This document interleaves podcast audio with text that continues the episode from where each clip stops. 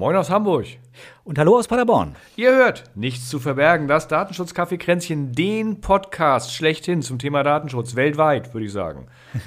genau, wir sind wieder da nach fast einem Monat. Ja, genau. Wir hatten ja gesagt, wir machen nur noch Folgen, wenn wir wirklich äh, aktuelle Themen haben. Wir finden, wir haben jetzt ein ziemlich aktuelles Thema. Das dürfte für alle Unternehmen in ganz Deutschland interessant sein. Es geht um Drittstaatentransfer in die USA, um genau zu sein. Ja, da ist ein bisschen was passiert. Genau, wir haben ja seit, wie lange ist es eigentlich schon her mit dem US Privacy Shield? Drei Jahre mittlerweile, glaube ich, ne? Mm, oh, knapp, ja, zwei, drei Viertel oder so. Also hm. gefühlte Ewigkeit auf jeden Fall, dass das gekippt ist und dass wir diese äh, unsäglich, finde ich, nervige Situation haben, dass das einfach diese gesamte Drittlandübermittlung, insbesondere in den USA, eben nicht vernünftig geregelt ist. Von mir aus hätte man es komplett verbieten oder was Vernünftiges regeln können, aber dieses unsichere, dieses ständige Hin und Her, das nervt. Und wir haben ja diesen schönen, noch heißt es, glaube ich, TATF, ne? Ja, ich glaube mittlerweile schon nicht mehr. Ja, schon nicht mehr. Auf jeden Fall dieser, dieser, geplante Angemessenheitsbeschluss, der da kommen soll. Und da, wir sind da ja so ein bisschen vom, vom, Gesetzgebungsverfahren her auf der Zielgeraden. Es gab jetzt aber eine interessante ähm, ja, Aussage, Stellungnahme nochmal vom ETSA, die, so wie ich das, wenn ich das Gesetzgebungsverfahren richtig verstehe, äh, schon sehr zentral und notwendig ist für das weitere Fortgehen. Ja, so verstehe ich das auch. Ich würde jetzt gerade ganz gerne mal kurz reingrätschen. Weil ich wir, Gesetzgebungsverfahren wir, gesagt habe. Nein, wir, weil wir von unserem komplett üblichen Schema ab, abweichen gerade. Und wir haben letztes Stimmt. Mal schon eine Folge gemacht, da gab es ganz viel Musik und die gab es zu Anfang. Jetzt machen wir gar keine Musik und das wäre doof. Deswegen würde ich sagen, wir machen noch mal kurz unsere Musik und dann steigen wir aber richtig ins Thema ein. Äh, genau.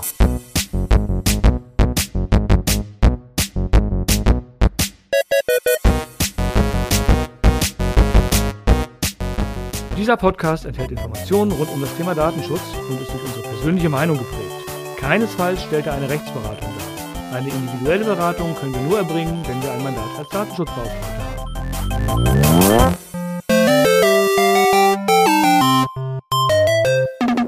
So, jetzt kannst du. Jetzt kann ich, genau. Gesetzgebungsverfahren war natürlich falsch. Es geht ja nicht um neues Gesetz, sondern eben nur um einen Angemessenheitsbeschluss.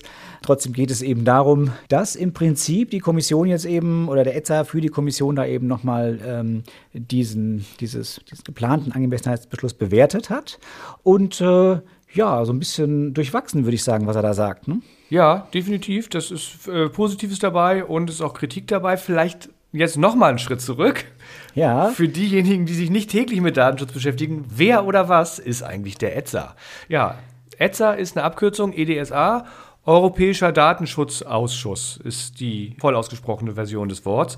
Das ist letztendlich ein Gremium, was neben dem Europäischen Datenschutzbeauftragten steht und auch neben der, ne, ja, neben der Kommission, muss man eigentlich sagen, neben der EU-Kommission sich nur um das Thema Datenschutz kümmert und ähm, genau für solche Stellungnahmen, Prüfungen, einheitlichen Beschlüsse aller EU-Staaten oder der, der, der Aufsichtsbehörden, der Datenschutzaufsichtsbehörden aller EU-Staaten zuständig ist. Genau, dieses Gremium setzt sich zusammen, glaube ich, aus den, den einzelnen Behörden. Vielleicht nicht aus allen, aber zumindest einen großen Teil. Weiß ich jetzt gar nicht so genau, aber die sind da zumindest maßgeblich vertreten. Vielleicht kurz zur Historie es gibt ja seit einiger Zeit, seit letztem Jahr schon, und zwar auch nicht, nicht erst im Dezember letzten Jahres, ich weiß aber das genaue Datum leider nicht, einen Entwurf eines Angemessenheitsbeschlusses der EU-Kommission, der auch veröffentlicht wurde, wo es auch ein bisschen Diskussionen gab, wo wir auch mit der, in einer der, der, der letzten Folgen im letzten Jahr mal kurz erwähnt hatten, dass wir mit der, mit der hamburgischen Aufsicht drei Worte dazu gewechselt haben.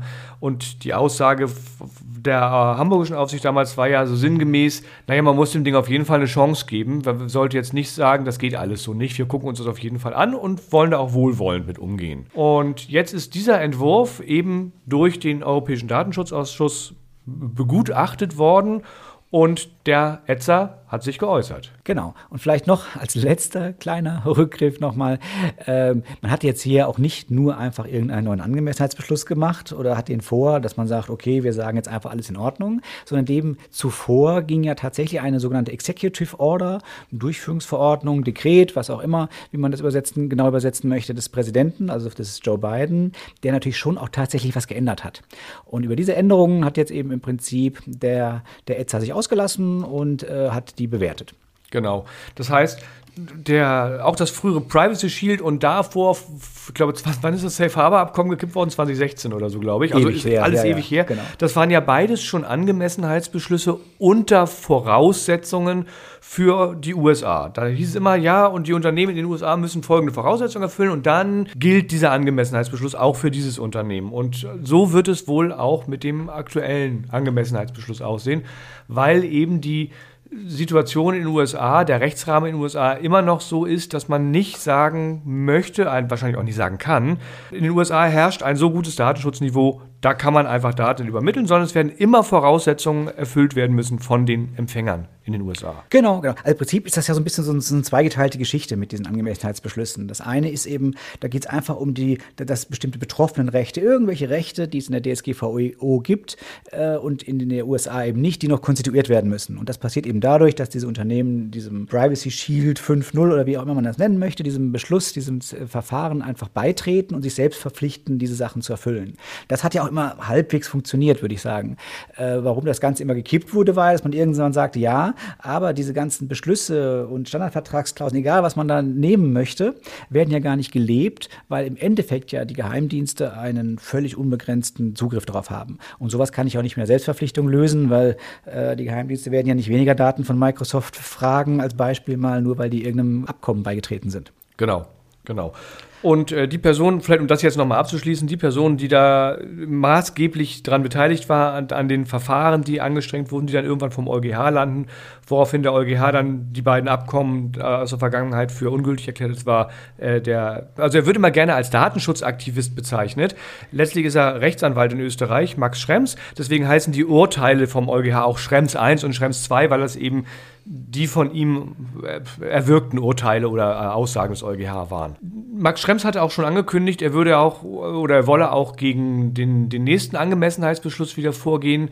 Ich bin mir relativ sicher, dass man sich darauf eingestellt hat und sicherlich auch geguckt hat, was könnte Herr Schrems da tun oder was könnte er bemängeln und versuchen wird, diese Punkte besonders gut zu lösen oder so zu lösen, dass er zumindest keine, keine Hebel findet, um darauf, darüber den EuGH wieder zu einem Kippen des ganzen Angemessenheitsbeschlusses zu bewegen, aber man weiß nicht, was passiert. Ich bin mir relativ sicher, dass über kurz oder lang, wenn dieser Angemessenheitsbeschluss tatsächlich verabschiedet wird, noch ist er nicht verabschiedet, Herr Schrems sich da wieder zu Wort melden wird. Ah, das hat er ja schon angekündigt. Also Schrems 3, ob er gewinnt oder verliert, wissen wir nicht, aber ein, irgendein Schrems 3-Urteil wird es geben. äh, das wissen wir schon mal. Ähm, ja, vielleicht noch ganz interessant, was, was ist eigentlich das Neue jetzt so ein bisschen? Und äh, bei den Al alten An Abkommen war es ja wirklich so, dass man sich eigentlich nur eben äh, selbst verpflichtet hat. Das heißt, man konnte nur die Sachen ändern gegenüber der normalen US-Rechtsprechung, die man eben selbst entscheiden konnte. Also gewähre ich irgendwelche Betroffenenrechte oder was auch immer. Jetzt haben wir erstmalig eben tatsächlich eine gewisse Änderung, was diese Geheimdienstzugriffe ähm, oder auch Rechtsdurchsetzung bedeutet. Und da ist es tatsächlich so, dass es jetzt demnächst in einer Form von Streitbeilegungsverfahren, die sogar unentgeltlich sein sollen, und eine Schiedsstelle eben tatsächlich die Möglichkeit geben soll, und das ist eben das Neue, dass Betroffene sich eben auch an diese entsprechenden Stellen wenden können. Ja, und der andere zentrale Punkt ist meines Erachtens, dass wirklich die Geheimdienste Jetzt kann man sich darüber streiten, ob das ausreichend ist oder nicht und ob es zu schwammig, äh, schwammig formuliert ist, aber eben, äh, dass der Zugriff auf das notwendige und verhältnismäßige Maß beschränkt sein soll. Also genau. ich halte es jetzt nicht für sehr spezifisch oder auch durchsetzbar, aber zumindest steht da mal irgendwas von einer Einschränkung drin. Ja, das ist, glaube ich, tatsächlich auch die Formulierung, die das Weiße Haus in, dem, äh, in der Executive Order gewählt hat. Die Frage ist immer, wer entscheidet denn, was notwendig und verhältnismäßig ist? Ne? Da wird es sicherlich unterschiedliche angeben können, äh, An Ansichten geben können, äh, was mhm. da wirklich genau. verhältnismäßig oder notwendig ja. ist. Also ich glaube mal, aus deren Sicht haben die immer nur das notwendige und verhältnismäßige Maß bisher haben sich zurückgehalten. Ja, ja, genau. Ja, das ähm, ist also von daher zu befürchten, dass es äh, da, da, durch solche Dinge dann, durch solche unscharfen Formulierungen nachher zu mhm. Streitigkeiten und gegebenenfalls dadurch zu Angriffspunkten äh, bezüglich der Rechtmäßigkeit oder, oder Wirksamkeit dieses Angemessenheitsbeschlusses kommen könnte. Was sagt der Etzer denn eigentlich nun so genau? Im Prinzip kritisiert er genau das, was wir gerade auch schon so ein bisschen kritisieren. Diese Möglichkeiten der, der also diese Institute, die man da an, äh, anschreiben oder an die man sich wenden kann, wie jetzt diese äh, Schiedsstelle oder die Streitbeilegungsverfahren, das wird, so wie ich das rauslese, durchaus recht positiv gesehen. Aber genau diese, diese Bulk Collection, wie es so schön heißt, also diese Sammlung von Daten äh, und dieses, diese einzige Einschränkung eigentlich, die da heißt, ja, Beschränkung auf das notwendige und verhältnis verhältnismäßige Maß. Das wird aus meiner Sicht so ein bisschen, das ist der große Kritikpunkt, oder? Wie siehst du das?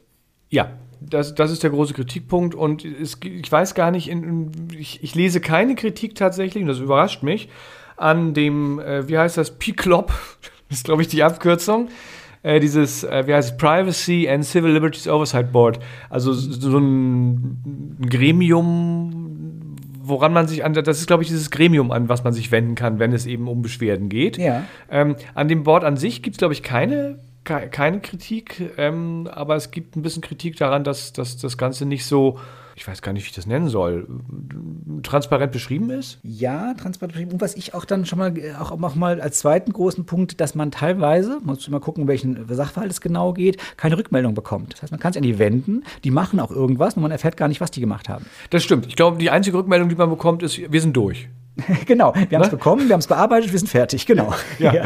So, und das ist natürlich für die betroffenen Personen irgendwie schon doof, ähm, wenn die äh, nicht wissen, was das Ergebnis ist letztendlich. Mhm. Ne? Also äh, bei uns ist es so, ich muss, wenn ich meine Betroffenenrechte wahrnehme, das steht in Artikel 12, in den generellen Regelungen, in den allgemeinen Regelungen zu den Betroffenenrechten ja drin, ich muss eine Rückmeldung kriegen. Die Rückmeldung muss unverzüglich kommen, maximal einen Monat mit ein bisschen Verlängerungsfrist hinten dran und ähnlichem, aber ich muss eine Rückmeldung bekommen und aus der Rückmeldung muss ich auch ablesen können oder raus hören können, was passiert ist. Also ja, Ihre Daten wurden gelöscht, hier ist Ihre Auskunft, wir haben Ihre Daten korrigiert oder was auch immer. Und das wird es da an der Stelle nicht geben, so wie es aussieht. Vielleicht so ein bisschen Ausblick, was glauben wir jetzt, was passiert aufgrund dieser äh, ETSA-Stellungnahme? Ich würde mal so sagen, man muss, glaube ich, diesen ganzen äh, Prozess hier auch ein bisschen anschauen.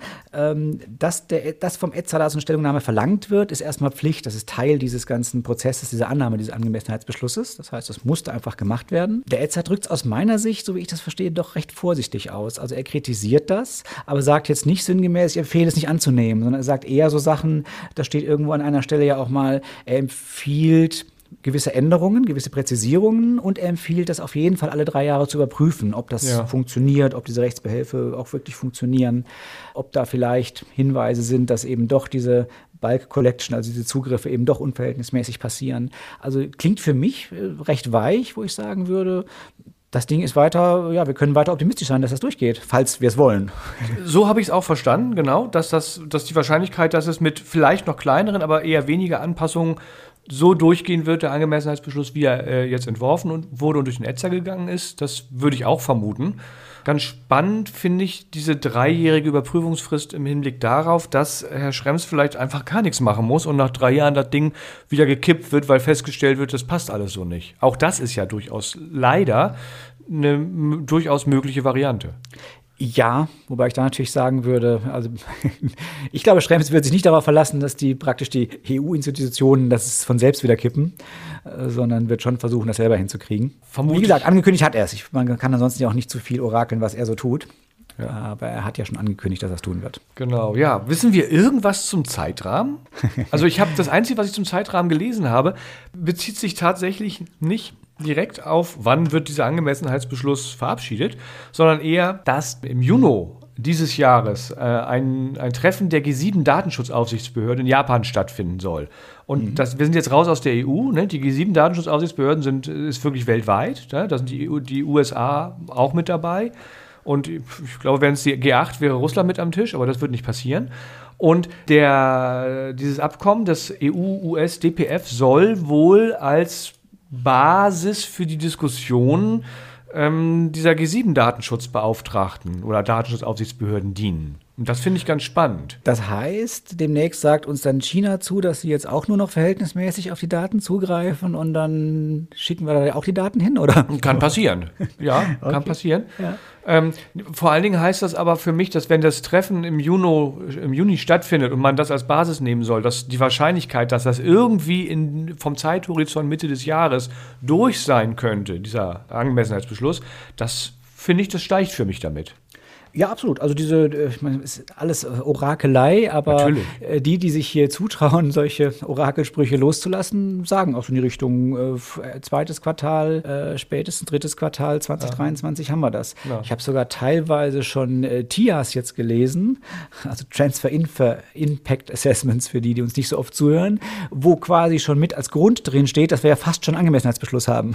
Also weil das Dekret ist ja schon in Kraft, das ist ja auch jetzt schon in Kraft. Und insofern kann man jetzt ja schon sagen, das Risiko ist ja jetzt schon geringer, weil es jetzt schon so gute Maßnahmen gibt, dass wir wahrscheinlich sogar einen Angemessenheitsbeschluss bekommen. Ja, also, also- auf der Ecke, selbst aus der Ecke tut sich ja schon was. Das würde ich, würde ich, finde ich auch äh, eine gute Argumentation, muss ich sagen, weil wenn diese Ecke, also das, das, das äh, Presidential Executive Order, wenn die jetzt so allen angesehen wird, dass das okay ist, dass man auf der Basis einen Angemessenheitsbeschluss treffen könnte, wenn weitere Dinge passieren, dann kann man, finde ich, auch davon ausgehen, dass die Geheimdienste gezügelt sind. Punkt. Ja, vor allem, wenn wir überall lesen jetzt, es ging ja immer darum, wir müssen uns den Einzelfall angucken. Gibt es wirklich ein Risiko oder gibt es keins? Und wenn wir jetzt überall lesen, dass der Etzer sagt, ja, nicht perfekt, aber das reicht, wenn wir es mal in drei Jahren überprüfen, äh, das können wir in eine TIA einbauen. Würde ich auf jeden Fall immer empfehlen, als zusätzliches Argument. Äh, Das auf jeden Fall. Ich meine, mehr als dass irgendeine Aufsicht hinterher sagt, ja, das ist schön, dass ihr das so seht, aber wir sehen das anders, kann ja eigentlich nicht passieren. Genau, Ne, Also ja. dann hat man denselben Stand, als wenn man es nicht eingebaut hätte.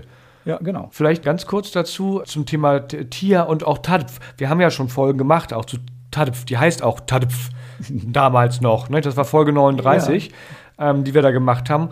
Und zum TIA war eine unserer allerersten Folgen, die wir überhaupt gemacht haben. Da, ich suche das gerade raus, das war nämlich, weiß ich gar nicht. Es war eine der allerersten Folgen. Ja, okay, lass mal so ich weiß stehen. aber nicht wann. Äh, sie heißt, ich weiß nur, dass sie einen doofen Namen hatte. Sie hieß Tia. Nee, nicht Tier, also, sondern Tia. Ah ja, nicht Tier, genau, ja, ja, genau. So, das weiß ich noch. Egal. Ich erinnere mich. Zurück zum Thema, die wirklich wichtigen Dinge des Lebens. Ähm, wobei wir haben nicht mehr viel zu berichten, würde ich sagen. Ähm, wir haben jetzt zum Zeitrahmen was gesagt. Ich finde, wir müssen einen kleinen Ausblick geben mh, für die Unternehmen. Für mich heißt das nämlich, A, ja, natürlich berücksichtigen wir die Executive Order zukünftig in allen Transfer Impact Assessments, die wir machen. Und wir denken auch immer häufiger darüber nach, je weiter die Zeit fortschreitet, schreitet natürlich erst recht, inwiefern so ein Transfer Impact Assessment überhaupt noch Sinn macht. Ja, Ne? ja. Weil teilweise kann, also irgendwann haben wir den Zeitpunkt, wo wir sagen, ja, wenn wir das, das TIA jetzt machen, dann brauchen wir dafür zwei Monate, aber die Wahrscheinlichkeit, dass in einem Monat der Angemessenheitsbeschluss da ist, die ist hoch. Und dann Also, wenn man so optimistisch ist, ich denke, das kann man sein, dass dieser Angemessenheitsbeschluss kommt, dann wäre jetzt die Variante, ich verwende Standardvertragsklauseln einfach und habe bis jemals eine Behörde das untersagen oder vielleicht auch ein Bußgeld verhängen würde, haben wir, wie gesagt, mit ein bisschen Optimismus den Angemessenheitsbeschluss und können dann sagen, es ist ja beschlossen, dass das Dekret wirksam war. Ja, genau. Die Frage ist, ob man, ob man das hinkriegt, dass man dann äh, wirklich die Aufsicht davon überzeugt, dass das ja auch für die Vergangenheit gilt. Das Ja, Moment, wir haben den, das Dekret läuft ja schon. Wir müssen ja festlegen, ob das ein, ausgerechnet, ein ausreichendes Datenschutzniveau da war. Das wird zwar erst im Nachhinein bestimmt, dass es so war, aber es, es fand ja jetzt schon statt. Hm, stimmt. Wir können ja Also- im Nachhinein nicht sagen, wir haben es zwar jetzt entschieden, aber vorher war das Niveau nicht da. Das Niveau ist ja jetzt schon da. Stimmt, das wäre zumindest wahrscheinlich was, wo man vor Gericht äh, im Zweifelsfall ganz gute Karten hätte. Mhm. So, wunderbar. Guck mal, da haben wir unsere aktuelle Folge gemacht. Ich finde das Thema tatsächlich aktuell. Ich finde es auch äh, ein sehr wichtiges Thema. Und die nächste Folge, die ihr von uns hört, die hört ihr, ja, demnächst. Wenn es wieder was. Interessantes gibt, genau. Das ist Folge 62, das hast du, glaube ich, gesagt. Genau. Nee, habe ich, glaub ich, nicht gesagt. Hört die Ich- Folge am 8.3. morgen. Wir haben die heute am 7.3. jetzt aufgenommen. Genau. Müssen noch ein klein bisschen nachbereiten, wie immer dann morgen früh 6 wird Uhr die 10. veröffentlicht. Bis zur nächsten Folge, wann auch immer sie kommt, mit welchem Thema sie auch immer kommt. Erstmal eine gute Zeit, viel Spaß beim Thema Datenschutz und vielleicht gebt ihr uns irgendwo, wo man fünf Sterne vergeben kann, fünf Sterne. Da würden wir uns richtig drüber freuen und es würde uns vor allen Dingen helfen. Genau. Und Anmerkungen immer gerne per E-Mail Käffchen, Käffchen mit AE, at nichts zu verbergen.net. Bis zum nächsten Mal. Bis dann. Tschüss. Tschüss. Thank you.